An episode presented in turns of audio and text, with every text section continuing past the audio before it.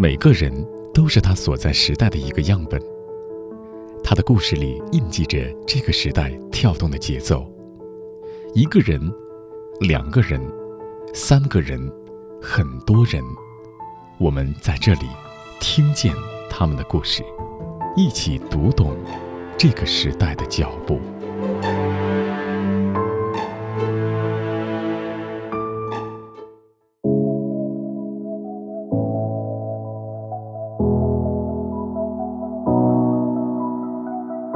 二零二一年七月三十一日，东京奥运会男子翻板 RSX 级比赛，九零后中国小伙子毕坤获得了铜牌，实现了中国男子翻板队奥运奖牌零的突破。要知道，为了在比赛中有更好的发挥，身高一米九零的毕坤一直对体重有着严格的控制，他的体能训练极为艰苦，体重七十八公斤。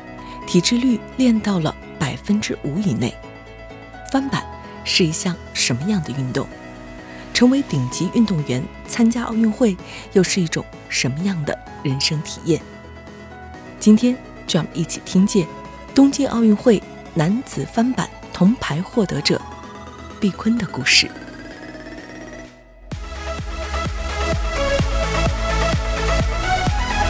毕坤你好。嗯，你好。说起来的话，这个是什么时候出发去到东京的呢？去参加奥运会？我们是中国代表团第一支队伍，就是抵达到东京的。嗯，呃，我们是七月十号，七月十号就出发，因为除了因为我们这个项目啊，可能也需要适应海域啊，嗯，包括等等啊，所以说我们是第一支队伍，就是抵达东京的。我看到那嗯视频上显示，就是你们到达东京的时候，其实去的时候携带了很多就是自己要用的器材，对不对？所以那些很大的翻板什么的都是带过去的，对不对？对，嗯，因为这这次奥运会没有给我们提供器材嘛，嗯，呃，所以说我们是每个国家都是自己带器材，嗯，这器材都是我们呃经过这几年选的最好用的一套吧，呃，所以说我们只能就是。带在身上，就跟着跟着人走吧。这个器材对我们来说还是比较重要的，因为这就是我们上场打仗的东西。所以到了东京以后，去嗯适应那里的海域。当时你感觉到，哎，这个海域是你比较擅长的一种海域的状况吗？呃，我觉得就是因为我们之前一九年，包括一八年都有去过日本。当时我的成绩也算还是很 OK 的，所以说那个场地吧，自己也比较熟悉了。嗯，那个场地其实赛前训练风力都非常小，我是一个大风天的选手嘛，所以说肯定还是喜欢风大一点比较好。所以说我们这个五天的比赛，两天小风，两天大风嘛，就是比较综合。你刚才提到一点，说你是大风型的选手。这个应该对于没有参加过这项运动的人来说，你怎么去解释呢？大风天就是，呃，风力达到十三节以上，就算大风了。十三节以上，我们这个速度就会增加很很快。呃，如果在六七节风呢，我们的速度就会很慢，就会需要摇很多的帆去往前航行。如果说达到十三节到二十几节的风，那个时候我们跑分板就不用那么费力了，就是速度是非常非常快的。这两种不同的这个风力的状况的话，对于选手当时的一个技术的要求，还有他本身的力量的一个基础情况，是不是都不太一样呢？这是非常不一样的。其实就像身高比较高大的，体重也比较重的，和一个身高并不是很高，他体重比较轻的。嗯，这个根据风力都有很多很多不同，因为大概如果说，呃，六到七节的风，那些身高一米七五的，体重只有五十九啊、六十啊或者六十五公斤的呀，他们这些就是体重比较轻的人就会非常快，因为他在大海上站在那个板上的时候，他的重量就不会很大，所以说就是减轻了很大的重量，它的速度就会非常快。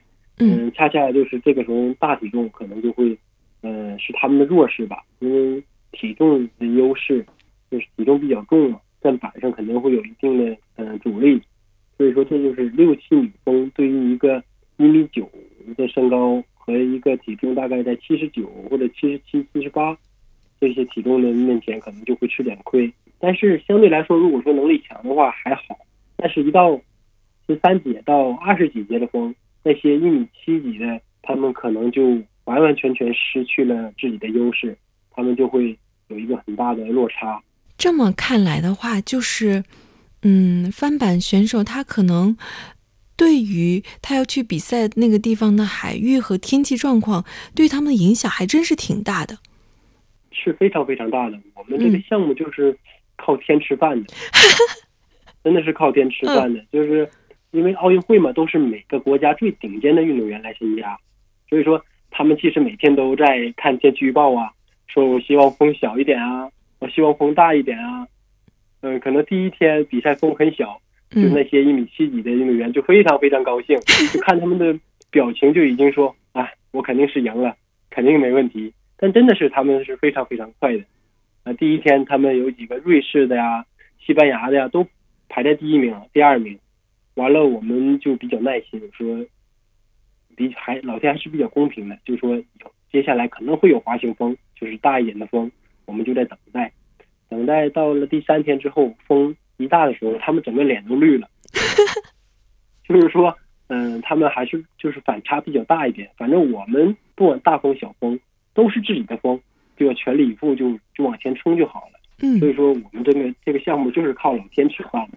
如果说没有跟你有这样一番交谈的话，我觉得我很难想象说。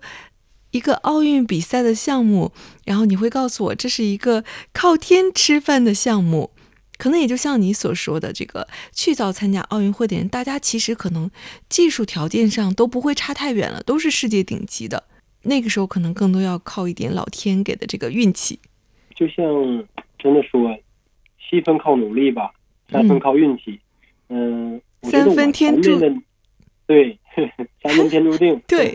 就是这个东西，就是真的是这样。我们这个项目，你前面已经很努力了，可能到后面你就差那么那点运那点运气。所以说，我能拿这块奖牌呢，就是说，老天可能也是看到我的努力。让我们一起来了解毕坤所参加的男子翻板 RSX 级比赛到底是一种什么样的比赛项目。首先，RSX 是一种翻板的器材。它在2004年取代了米氏板，被世界帆联选为了奥运会翻板男女的比赛器材。它从08年的北京奥运会开始正式的使用，之后又历经了伦敦奥运会、里约奥运会和东京奥运会。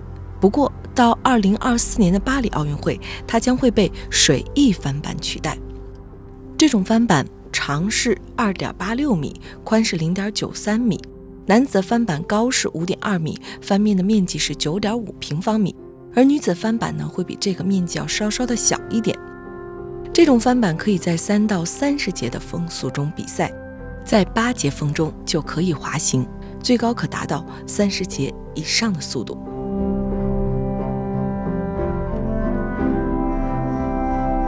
刚才就是咱们说到你是一个大风型的选手，这段我们可能得。专门的介绍一下毕坤你的一个身体的条件。你是身高一米九几，对不对？对，我身高现在净身高是一米九零，嗯，体重现在是七十八公斤。对一米九零的个头来说，其实日常人来说，七十八公斤真的是很轻了，我觉得。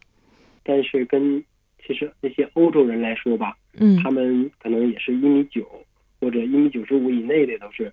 嗯或者一米嗯八几的，他们的体重都大概在七十五以内，有的是最最重的可能就是七十六公斤。他们，嗯，为什么说中国男子在国际上一直没有奖牌突破啊？因为之前的奥运会有很多在欧洲举行，那边的风力比较大。其实我们中国运动员，嗯，包括前辈啊、师哥呀，嗯，比如说周元国啊，还有王爱晨啊。包括还有一些那个参加奥运会的，他们在大风天来说都是自己的弱弱势，因为大风天一直是欧美人统治，所以说我我为什么说我是一个大风天选手啊？现在我觉得，就是我的大风天技术，并不比他们差。很多场比赛，我的大风天是跟可以和欧洲人可以就在一起较量的。所以说，他们见到突然之间见到有一个国旗，每一次都在跑在前面，他们也很惊讶。我说，我就是来战胜你们的。这些年其实一直都是在控制体重。我想，对于运动员来说，控制体重可能有着非常严格的计划和运动量，包括饮食。对于你来说，这些是什么样的呢？我觉得这个可以说控制体重，我都有一种想哭的心了。怎么说的？我的体脂太低了，可以说就是达到了百分之就是五以内。那已经没有什么可以去。去把它没有办法去再减了。对，我再减的话，我可能就有专家说，你再减的话，你可能就面临危险了。而且你每天运运动量这么大，你这样式的话，你再吃不回来，会吃不消的。所以说比较痛苦的吧。每天可能我摄入的能量会很少的。假如说我每天消耗大概在一千五卡路里，但是我每天。吃我可能也就吃到七百到八百，所以说每天都是保持一种饥饿感，保持一种饥饿感，就是还是蛮辛苦的。就是每天训练到奥运会的后期，每天的训练，我感觉自己都是每天都要哭了的那种感觉。我在那媒体的平台上看了你的一些训练的视频，我当时的感受是觉得，哇，就是一个运动员真的很辛苦，但是。没有想到说，跟你这样聊之后，其实背后是有很多大家并不知道的。其实自己也在很痛苦的在做这些事情。真的是，我觉得可能有些人看不到，有些人可能只是看到你光鲜的一面，但他其实看不到你背后的努力的一边。嗯，这我这个人比较喜欢爱骑车，嗯，包括骑车也是练耐力，也是呃练练有氧。我在海口那段期间，就是其实我有的时候可能要十点半要睡觉啊，十点钟要睡觉啊，我可能有的时候就不会去睡觉，有的时候就是说十点多了，晚上十点多了，可能还要去骑一个多小时或者两个小时的自行车，回来之后再睡觉洗个澡，完了早上我要六点钟起床，我们六点半出操，我要六点钟起床起来洗漱，下去拉伸，六点半就开始就是开始训练了。我坚持了很长时间，所以说每天有的时候我半夜十点钟起来去骑车，教练教练就看见了，你干什么去？我说 我要去训练。他说你这个点去训练啊？我说对呀。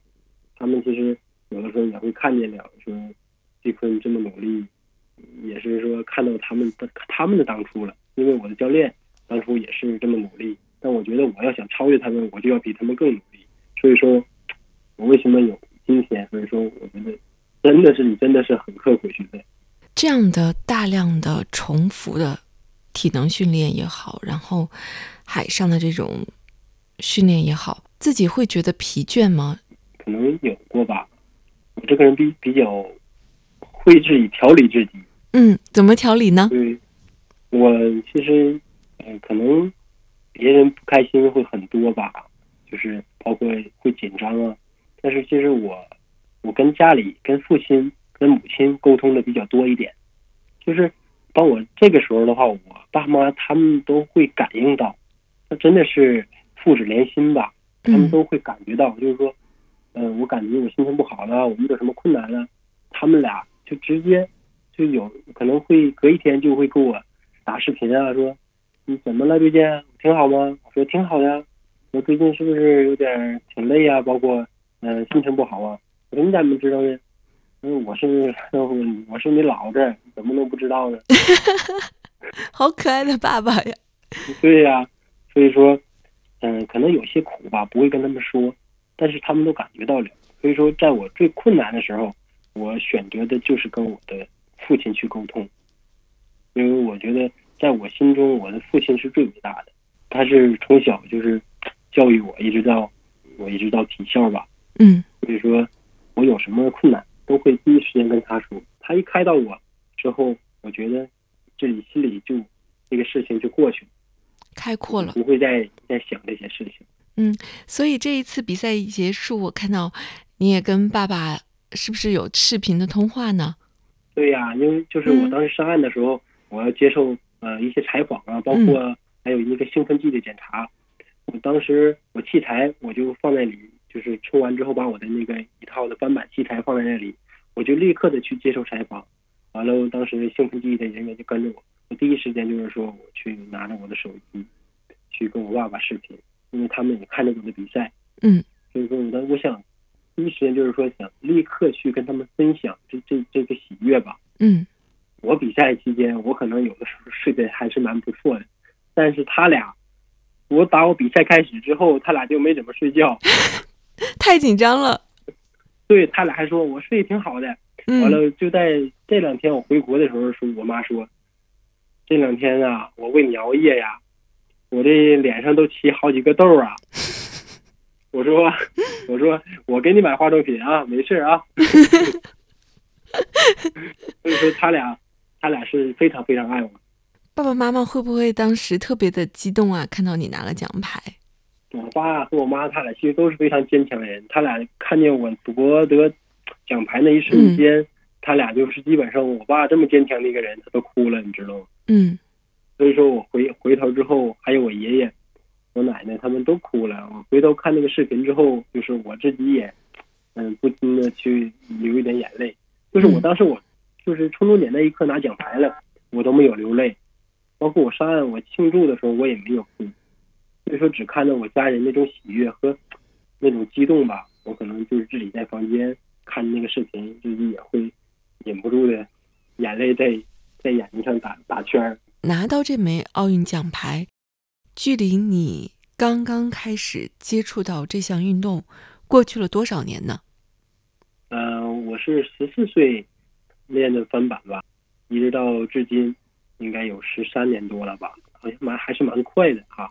从一个孩子 变成到奥运会奖牌，可能当时自己的梦想是能够参加全运会，之后全会参加了就想，嗯，能够参加什么世界大赛呢？完了就是想参加亚运会，嗯，参加世界杯世锦赛，最后是参加奥运会。其实我的目标一直在巴黎，在巴黎。所以说，没想到我东京就已经去拿到这个这个资格，所以说，既然拿到了，就要对得起国家。所以说，当我穿上五星红旗的衣服的时候，我觉得就是代表着国家，那就是去战斗。所以说，这十三年都是值得的吧。当挂上奖牌，当五星红旗升起的那一刻，我想知道，你还能回想起来那个时候你心里边？在想什么吗？我亚运会的时候也是披上了国旗嘛，站在最高领奖台上，包括我的队友啊，包括我的家人跟我说，就是说，他们希望我，包括我自己，就是希望在每一次国际大赛，在异国他乡，只要有比赛的，就是我的梦想，就是要五星红旗在异国他乡升起。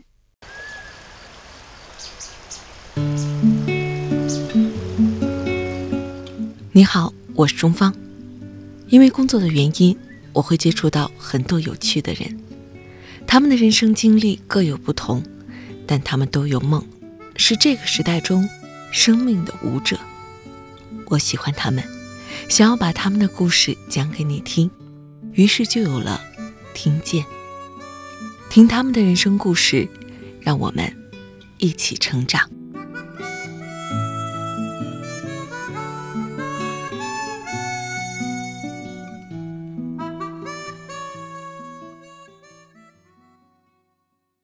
说完你自己，就是从十四岁，然后到现在拿到了奥运奖牌。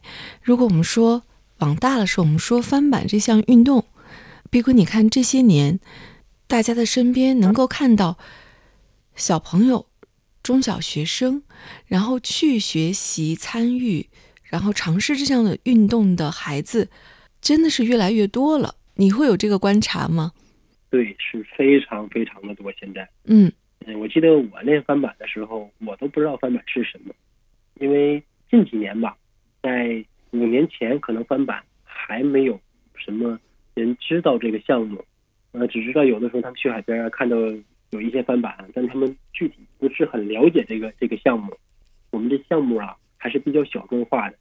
但自打我们张主席张晓东主席他来到国家队当我们的主席之后，他真的是很喜欢这个项目，因为他也是奥运会的亚军嘛，所以说他把这个项目真的是一点一点的去往上推。在近几年，各大小学、各个地方的爱好者，比如说有一百人，当时可能有一百人喜欢，现在可能就达到一万人，就是这样。所以说，通过这个几代人的努力，我觉得现在我们这个翻版的项目，在中国从小众变成大众，已经很棒了。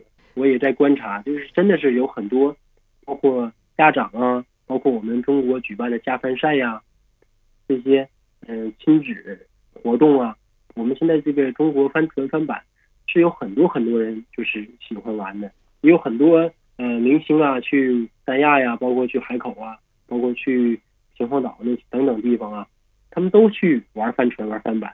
那我接着想问一个问题，毕坤，嗯，就是虽然有越来越多人参与，但他对于中国当前的现状来说，应该说还是很多人对这个项运动没有那么了解。他可能不会说我们提起来说乒乓球、羽毛球。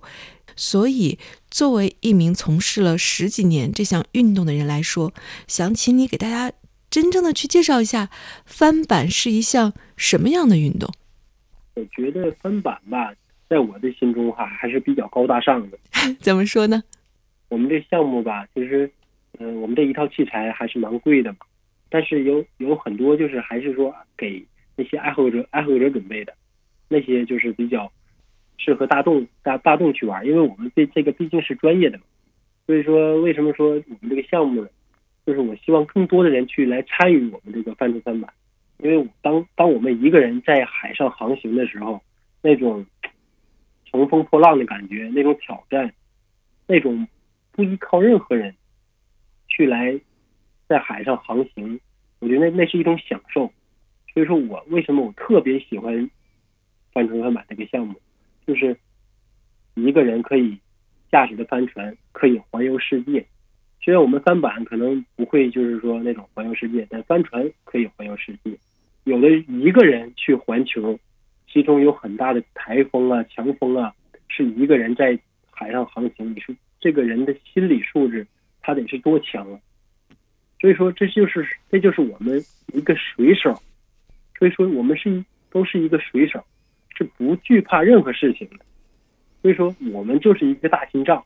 所以说，我觉得现在为什么很畅畅想那个更多的孩子来玩这个帆板帆船，就是他们完了之后之后，可能就不太依赖自己的父母，他就有一个自己的独立性，让自己内心就更加强大。这就是这个项目的魅力所在。你刚才说到说这个在。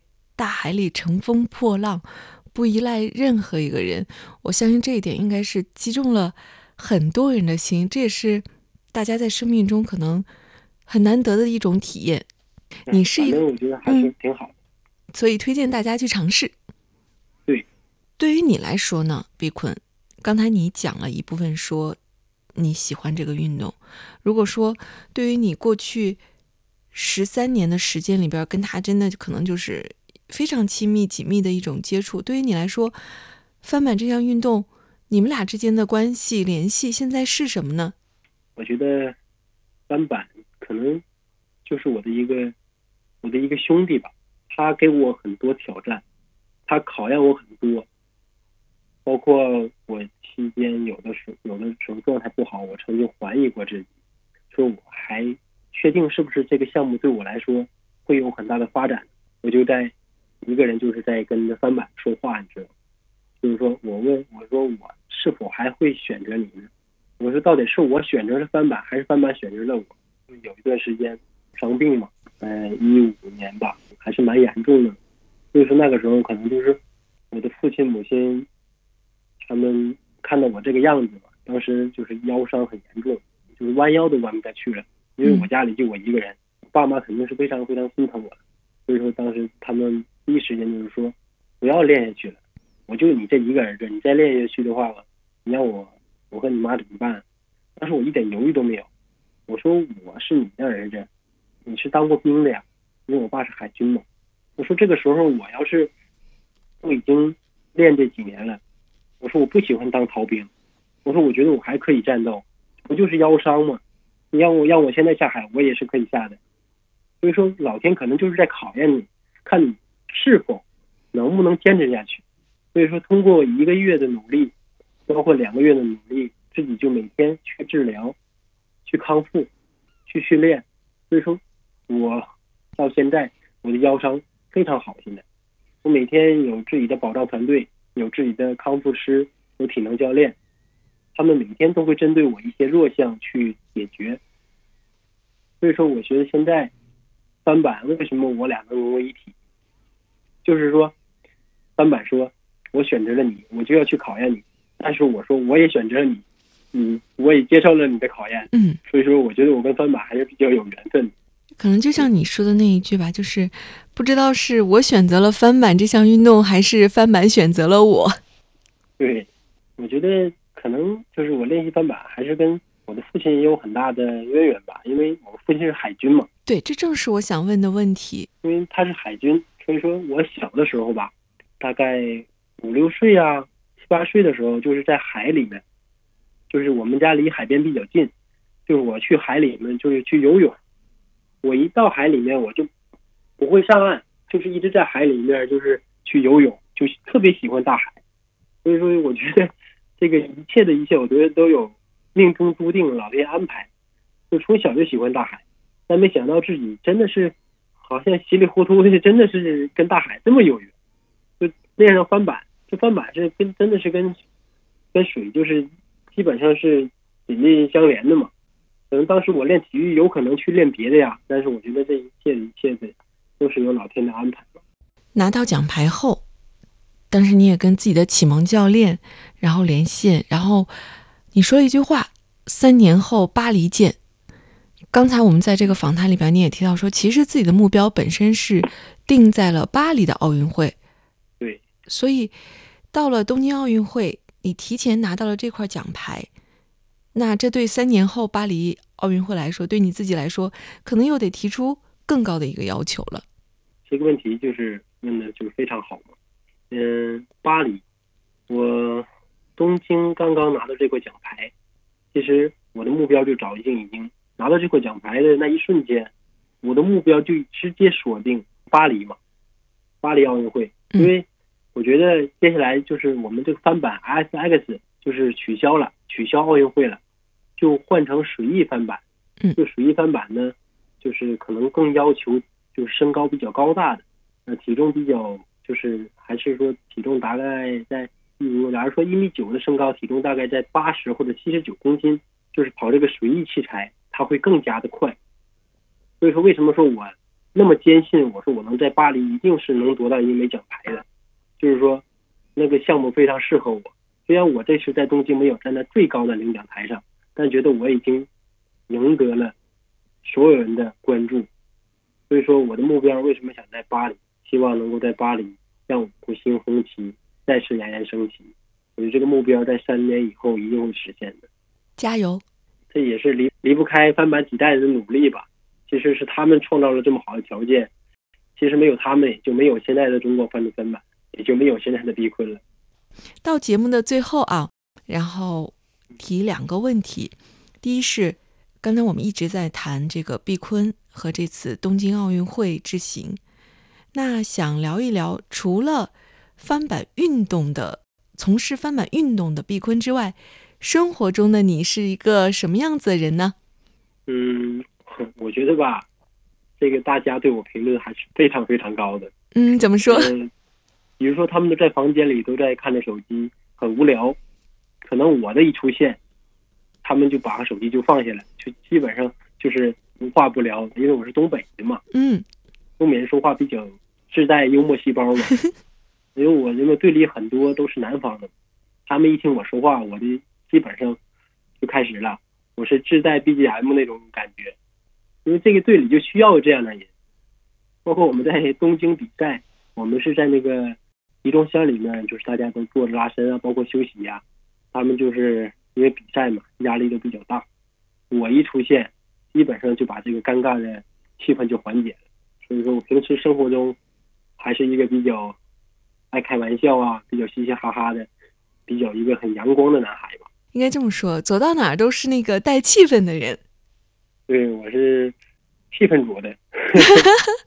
每一次在看奥运会的时候，我想每一个观者都会有很大很大的感动。我觉得这种感动也不是说谁拿了金牌，更多的时候是在说大家为这种执着的精神，然后为一种体育的精神，然后所感动。所以，毕坤，你作为一名。运动员，你所理解的体育精神是什么样的？嗯，只能用一句话来表达吧。嗯，就是代表的不是个人，我们参加奥运会是代表这个国家，是代代表这个国家的面貌。这是东京奥运会证明着我们的国家强大了，我们的祖国强大了。所以说，他们祖国给我们很大的后勤保障团队，我们代表团。我们的国家，我们的国家领导人，非常非常的给我们解决了后顾之忧。所以说，我们中国人强大了，我们中国体育，中国体育强，给中国。所以说，我们每个运动员都是带着这种奋劲儿去参加奥运会。我们不是单单代表着个人，我们是代表着国家。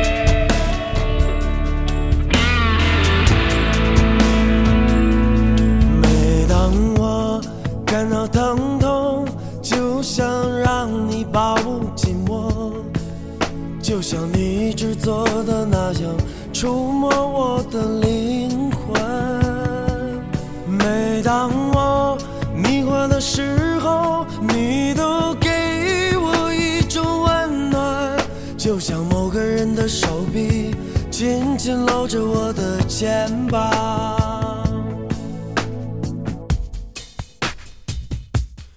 有时我会孤独无助，就像山坡上滚落的石子。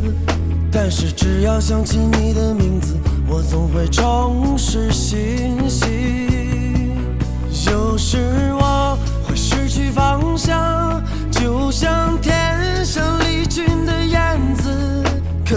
只要想到你的存在，就不会再感到恐惧。